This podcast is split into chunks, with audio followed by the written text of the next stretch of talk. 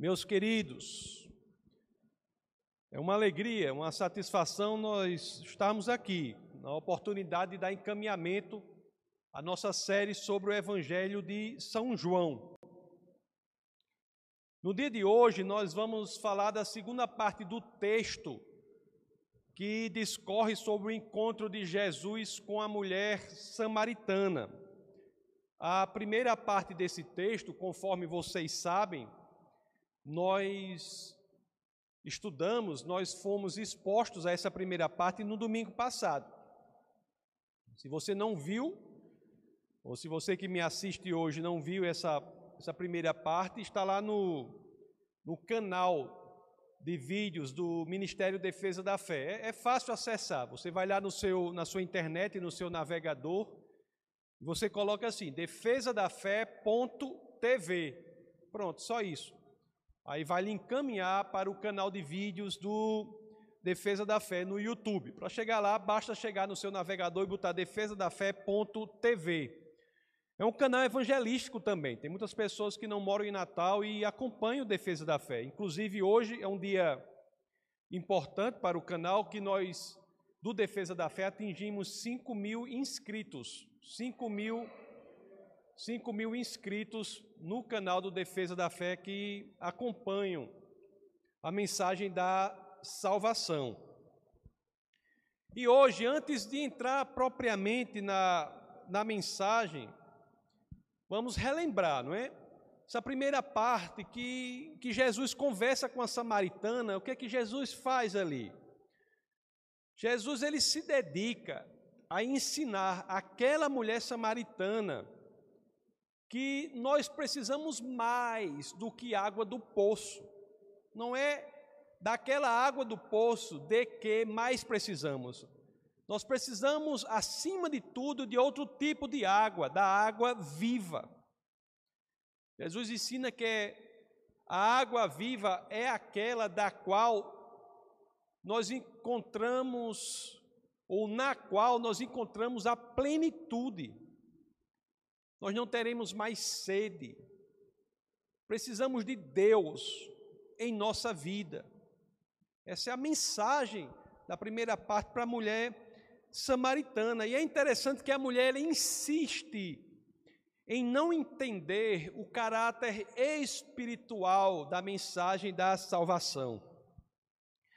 Quando nós vemos isso, nós pensamos assim, né? Como muitos aqui na terra têm essa dificuldade.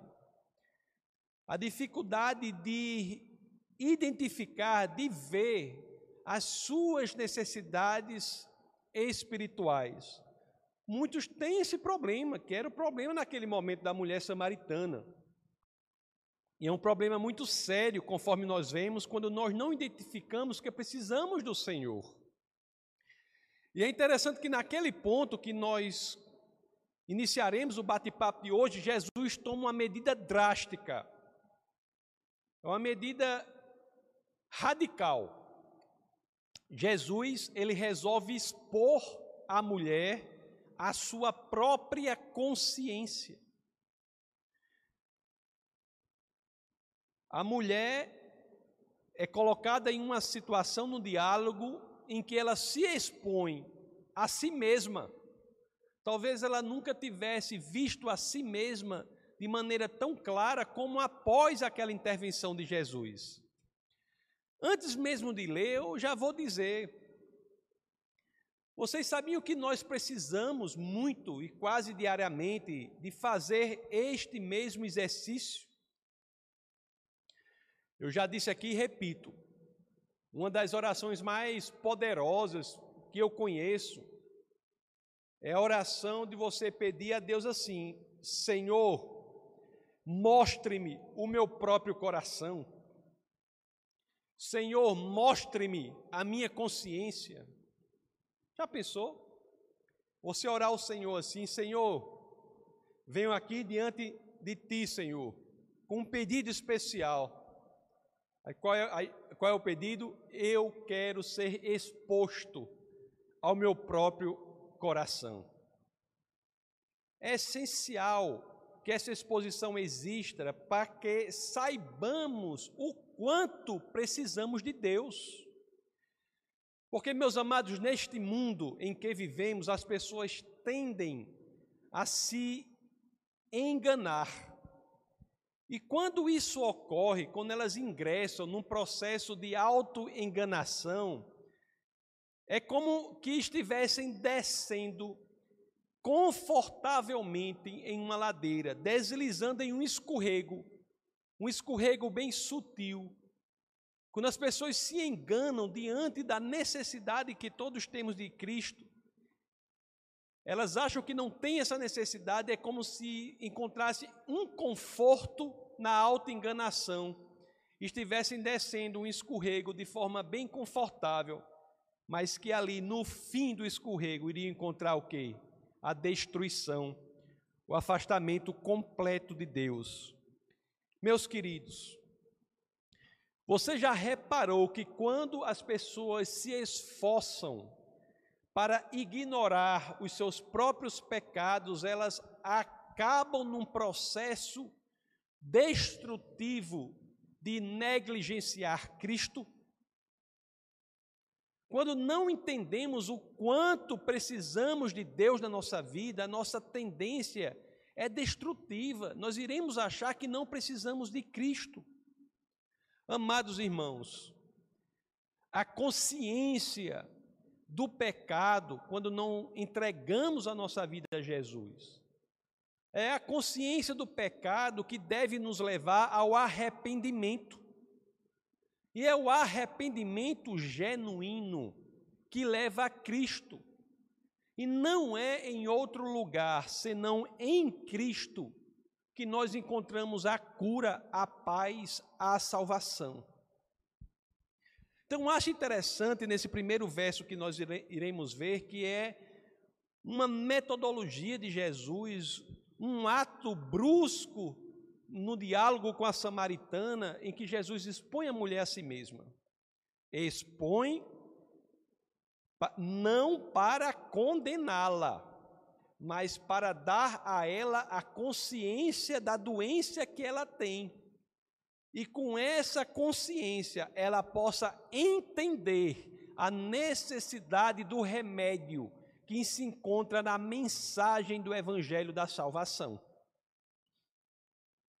a mulher é exposta a si mesma, não para que seja condenada, mas para entender que tem uma situação que precisa do remédio que só é encontrado em Cristo Jesus, que traz a mensagem da salvação. Feita essa introdução, eu vou convidá-lo a abrir a sua a sua Bíblia, abra as escrituras no Evangelho de São João, no capítulo 4, vamos ler os versos 16 a 18, que são os três primeiros versos do texto base do nosso bate-papo de hoje. Então, João 4, 16 a 18, as, as escrituras dizem assim: Ele lhe disse, isso Jesus dizendo à mulher samaritana, que insistia em dar uma roupagem de necessidade física material a necessidade espiritual que Jesus expunha que ela tinha, que era da água viva. Aí o verso 16 diz assim: Ele lhe disse: Vá, chame o seu marido e volte. E o 17 ela diz: Não tenho marido, respondeu ela. Disse-lhe Jesus: Você falou corretamente, dizendo que não tem marido. E o 18: O fato é que você já teve cinco e o homem com quem agora vive não é o seu marido. O que você acabou de dizer é verdade. Jesus revela, meus queridos, nessa passagem à mulher uma vida de pecado. Ela, ela vivia com a mulher, com um homem que não era o marido dela. Tanto no Antigo quanto no Novo Testamento, viver a relação sexual fora do casamento não é a vontade de Deus. E ela, Jesus revela à mulher que ela não é quem achava que era, que não precisava do Senhor. Jesus revela à mulher a necessidade que ela tem de Deus, a necessidade que ela tem da intervenção de Deus. Jesus leva a mulher a descobrir-se a si mesma. Meus queridos, eu aproveito e reforço esse pedido aqui para todos que estão aqui presentes e, para você que me assiste pela internet. Faça o mesmo com você. Peça a Jesus para que revele o seu coração. Porque em relação à mulher samaritana aqui, o que foi identificado é que faltava a ela a consciência da necessidade espiritual que ela tinha. E como há, meus queridos, repito, pessoas em nosso meio que vivem da mesma forma. Como existem pessoas. Muitos vivem se enganando a si mesmos, como se não necessitassem do Senhor não tivesse a necessidade espiritual, enganando-se nos erros mais obscuros da sua mentalidade, da sua psique. Pessoas dizem assim, quantas vezes eu vi, diz assim, eu sou uma pessoa muito boa, eu dou, eu faço caridade, eu dou esmola sempre que eu posso. As pessoas dizem assim, eu vou todo domingo à igreja, eu nunca fiz mal a ninguém, eu nunca fiz isso, eu nunca fiz aquilo. Mas, meus amados, coloque-se diante do Senhor. Senhor, revele o meu coração. Será que não há nada de obscuro na minha vida que eu diga, eu preciso desesperadamente do Senhor? na profundidade de nossa vida, nós precisamos desesperadamente de Deus, meus queridos. Em João, no capítulo 4, né, no verso 19, verso subsequente, nós vemos que a mulher, ao ser revelada a si própria, a sua própria consciência, ao seu coração ser exposto a ela mesma, Jesus não a expôs a ninguém. Jesus não a trouxe para o meio da multidão e disse: Olha a pecadora. Não foi isso que ele fez. Jesus expôs a mulher a ela mesma. E a mulher, diante disso, ela passa a reavaliar as coisas. Tanto que o verso 19 nós vemos que a mulher reconhece em Jesus alguém que é mais do que um simples rabino. O verso de João 4,19, as escrituras dizem assim: Disse a mulher: Senhor, vejo que é profeta. Meus amados, Jesus não é um profeta. Jesus é o cumprimento das profecias. Mas quando nós lemos aqui, nós vemos que a mulher tem uma clareza maior na visão dela ela passa a enxergar mais claramente a natureza de Jesus. Jesus não é profeta, esse não é o entendimento mais profundo da natureza de Jesus. Tanto que ele mesmo nesse texto, nós iremos ler mais para frente, vai dizer quem ele é. Jesus é o cumprimento das profecias, não é um profeta. Mas ela identifica aqui, por Jesus ter o conhecimento sobrenatural, que ele é mais do que um rabino. Viu alguém em Jesus, essa mulher, pelo menos viu em Jesus alguém que conhece a verdade. Ela viu que Jesus sondou o seu coração. E é interessante que logo depois disso, quando a mulher consegue enxergar mais claramente quem Jesus é, logo depois algo muito curioso acontece. Em vez de diante disso ela ter o um entendimento que tem de se arrepender, ela aproveita a situação de estar diante de alguém que é mais do que um simples rabino para resolver uma questão cerimonial religiosa. Não é curioso? Quando o entendimento dela vai se abrindo, ela, em vez de dizer, é o meu Salvador, eu me arrependo, não. A questão do mundana que muitas vezes se envolve com a religiosidade é tão perversa, é tão terrível. O rito, a religiosidade, que ela, diante disso, não consegue se livrar. E quando vamos ver aqui, é, é, como vamos ver aqui no verso 20, ela aproveita isso e a primeira coisa que vem à mente dela, vou solucionar uma questão religiosa. Olha o que diz o verso 20, João 4, 20. Ela diz: Nossos antepassados adoravam neste monte, mas vocês, judeus, dizem que Jerusalém é o lugar onde se deve adorar. Diante de Jesus, nós temos que, acima de tudo, encontrar aquele que é resposta para os nossos conflitos, problemas e situações mais profundas. E não está satisfeito com Jesus que vai estar na superficialidade da religiosidade. É para adorar a Deus no Monte Gerizim, como, como dizem os samaritanos, ou é para adorar a Deus no templo lá em Jerusalém? É isso que ela queria saber. E nas igrejas, meus queridos, dentro das igrejas, tem tanta gente assim. Tanta gente que se comporta da mesma forma. O Cristo, o Deus encarnado, está ali, pronto para lhe dar a paz de que você precisa, a tranquilidade de que todos precisamos, nos dá a vida de que, tantos, de que tanto precisamos, mas não tanto se envolve nas igrejas para unicamente patinarem em elementos secundários da religiosidade. O pastor deve vestir paletó ou não? A mulher pode cortar cabelo ou não pode cortar o cabelo? A cor da parede da igreja. Vamos discutir. Parede preta, parede azul, parede. Não sei o quê. O, às vezes no batismo nós indicamos que as pessoas vão com uma camisa preta. Por que camisa preta? Porque as mulheres, principalmente, quando mergulharem na água ou se levantarem, não vão ter seu corpo exposto, porque a camisa molhada preta esconde. E teve gente que se preocupou demasiadamente com essa camisa preta.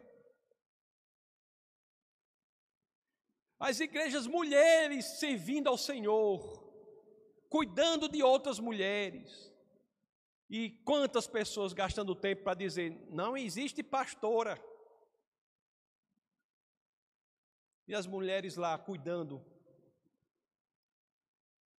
Meus amigos, repetindo mantras, teólogos da internet, que em vez de diante do Senhor abrirem-se diante daquilo de que mais precisam, Senhor, preenche a minha alma, preenche o meu ser, Senhor, me resgata da escuridão. Não, fico na superficialidade das discussões secundárias que, a rigor, não levam a lugar nenhum.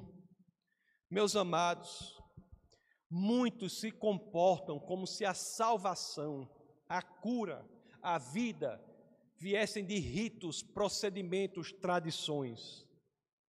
Para muitos, meus queridos, a experiência religiosa é tão rasteira e tão superficial que, se eles mesmos pensassem sobre a própria experiência, veriam que aquilo não leva a lugar nenhum. Onde está, de acordo com as Escrituras, a verdadeira experiência religiosa? Onde se encontra meus amados, a verdadeira adoração. Onde se encontra? É interessante que diante disso tudo, Jesus ele apresentará um dos princípios mais revolucionadores do cristianismo. Esse princípio é radical, ele muda tudo, é belíssimo e às vezes não temos a ousadia de colocarmos esse princípio em prática na nossa vida. Princípio de que a verdadeira adoração não depende dos elementos exteriores, não depende de ritos, cerimônias, não. A verdadeira adoração depende principalmente do coração do adorador. Essa semana mesmo nós estávamos reunidos com casal da igreja, né, e, a, o casal dizia que fazia distinção entre, ah, fal, falando do louvor, fazia distinção entre o que é adorar. dizendo que a experiência na igreja aqui, nós tínhamos que o grupo, as pessoas do louvor, eles adoravam o Senhor. Vinho do coração. Porque o louvor ele tem esse desafio, ele não pode nunca deixar que a música se sobressaia, o elemento unicamente musical, ele ganhe do elemento da adoração. E é na nossa vida como um todo. Nós temos que nos prostrar diante do Senhor, ter o coração correto. O exterior é secundário. É lógico que tudo tem que ser feito, mas o exterior é secundário. Se não há o essencial, não há o coração, nada que se faça na superficialidade vai dar conta daquilo que faltou no coração do adorador. Amados irmãos, eu peço a vocês, prestem muito atenção a isso que eu vou dizer. Vocês que estão aqui, você que me ouve pela internet, pelo canal do Defesa da Fé, uma das principais estratégias do inimigo das nossas almas é a promoção da religiosidade vazia em lugar da presença do Cristo verdadeiro. Porque é uma estratégia que é camuflada de algo que aparenta ser bom. O fato da pessoa estar na igreja não faz dela uma pessoa salva. Aí, como já se dizia, como o fato de uma pessoa estar na garagem não faz dela um carro. Quem salva é o Senhor. A nossa adoração é diante de Deus.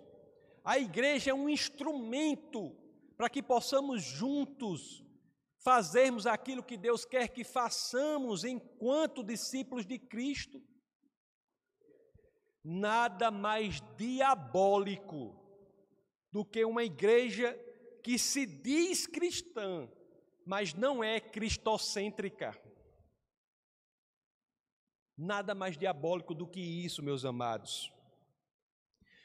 A humanidade tem uma forte tendência de, de querer fazer da experiência religiosa um ato unicamente cerimonial, um ato unicamente exterior.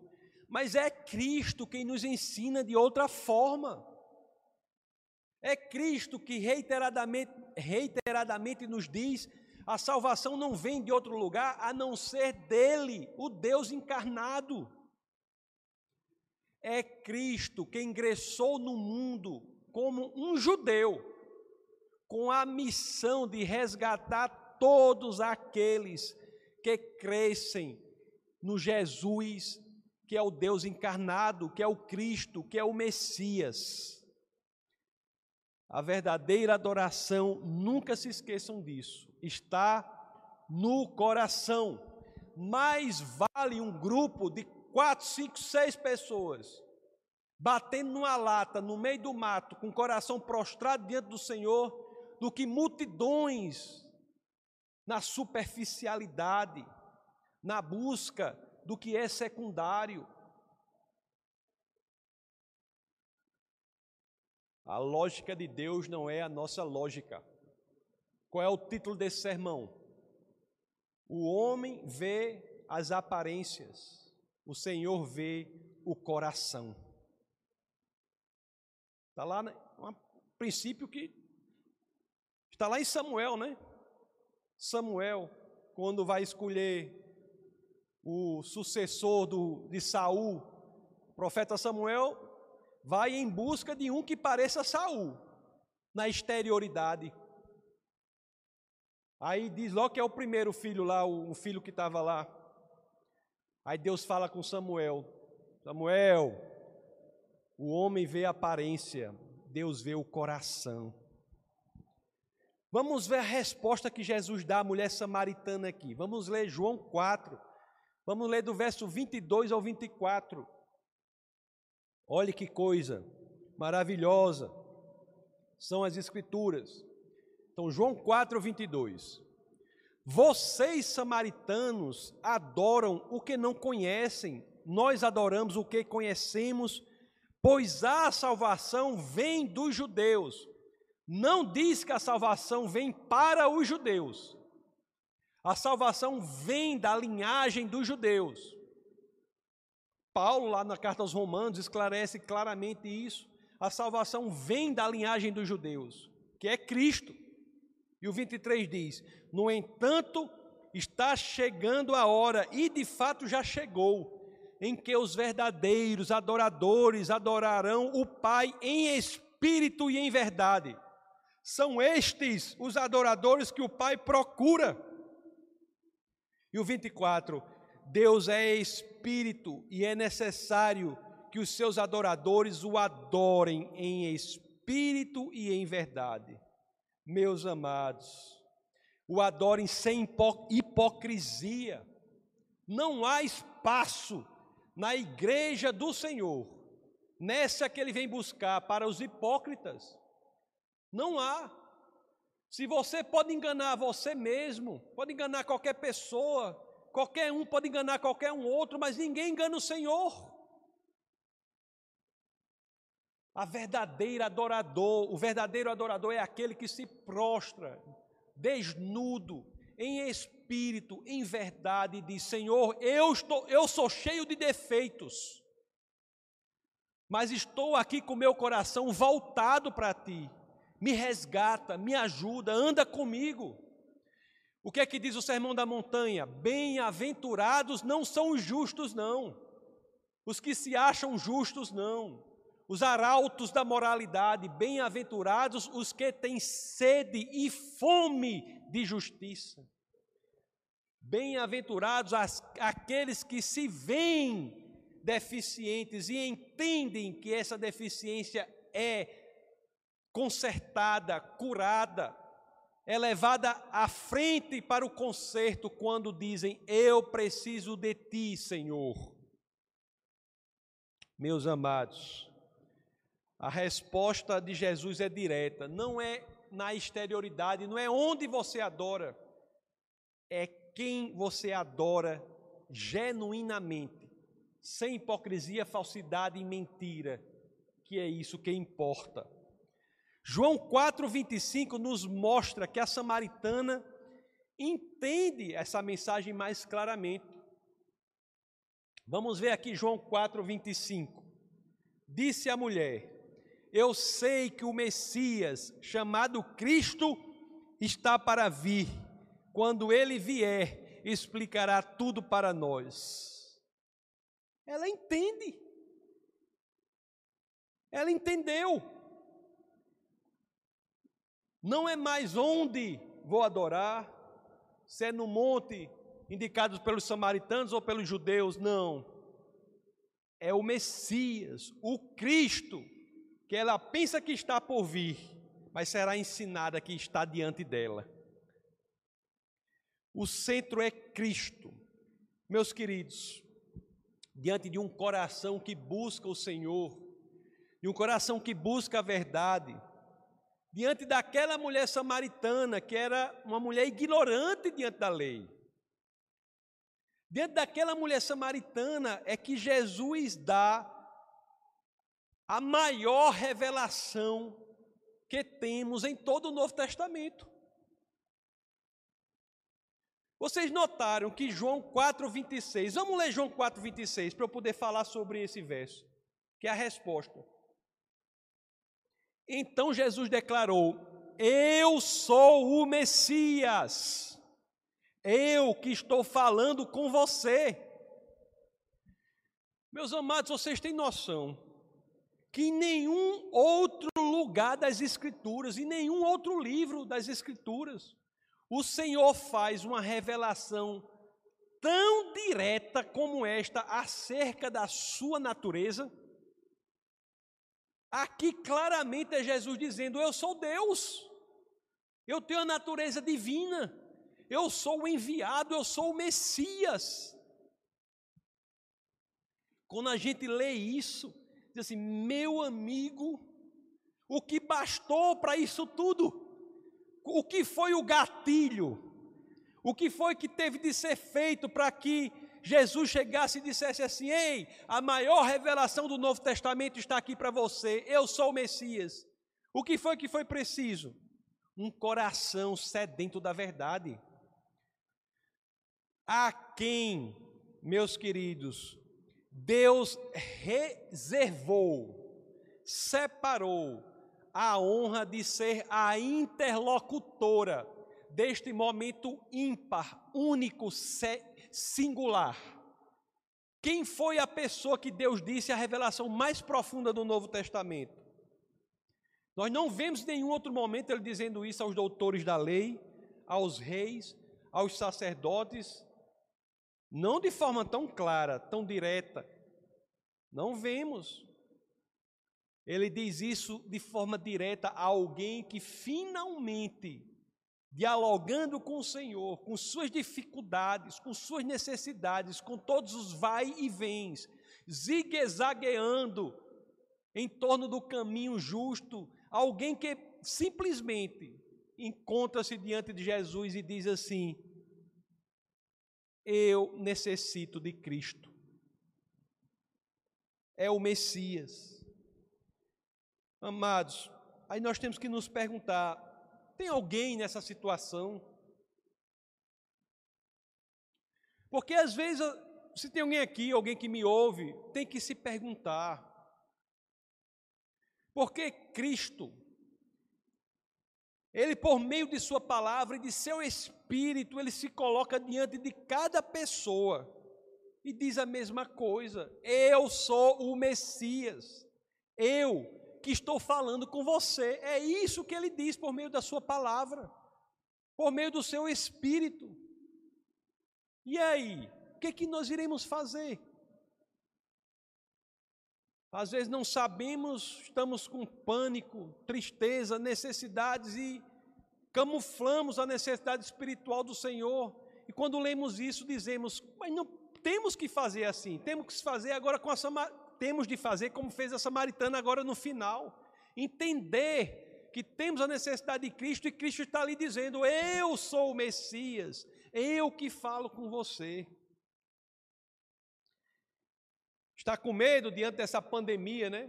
Pandemia do vírus aí, pandemia viral e também, espero que não tenha, mas em alguns lugares econômica. Gera medo. Está com medo? Esse é o mesmo Cristo que lá em Mateus 14, 27 diz: Coragem, sou eu, não tenham medo. É o mesmo Cristo que está aqui se predispondo a caminhar com a gente. Muitos estão se debatendo na escuridão da alma, nesses tempos únicos, né? Desde que eu era menino nunca vi uma coisa assim. E as pessoas estão com pânico, medo, depressão. Essas coisas fizeram morada nas almas de tantas pessoas, nos labirintos da, das mentes de tanta gente. E este é o mesmo Cristo que está aí. Esse Cristo que lá em João 8, 12, João capítulo 8, verso 12, diz assim: para aqueles que estão na escuridão, ele diz assim: Eu sou a luz do mundo. Quem me segue nunca andará em trevas, mas terá a luz da vida. Amados irmãos, isso é conversa séria.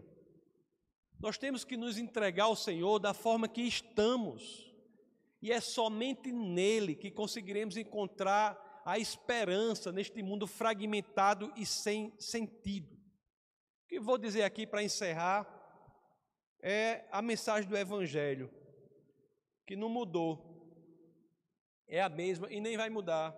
Se alguém mudar, está mudando por outra coisa, mas não é mais o Evangelho. A mensagem é a mesma: arrependa-se e busque o Senhor. Mensagem de João Batista, mensagem do Evangelho: arrependa-se e busque o Senhor, porque Ele está falando com você por meio da Sua palavra e do seu Espírito.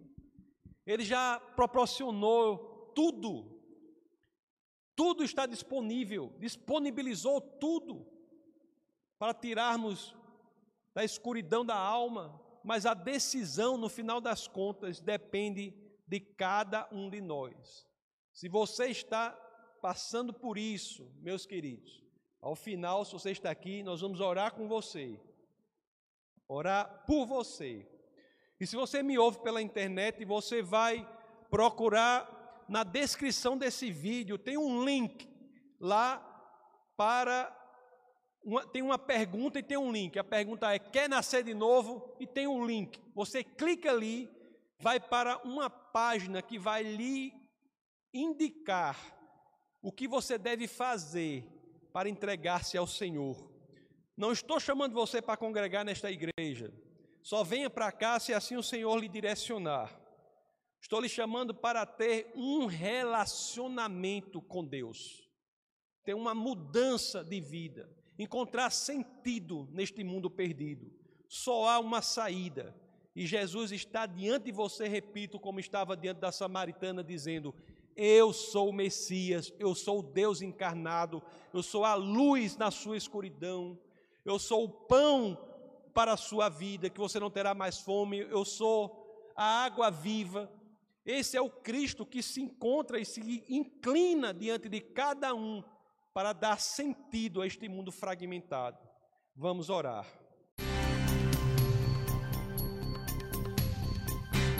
Essa foi uma produção do Ministério Internacional Defesa da Fé, um ministério comprometido em amar as pessoas, abraçar a verdade e glorificar a Deus.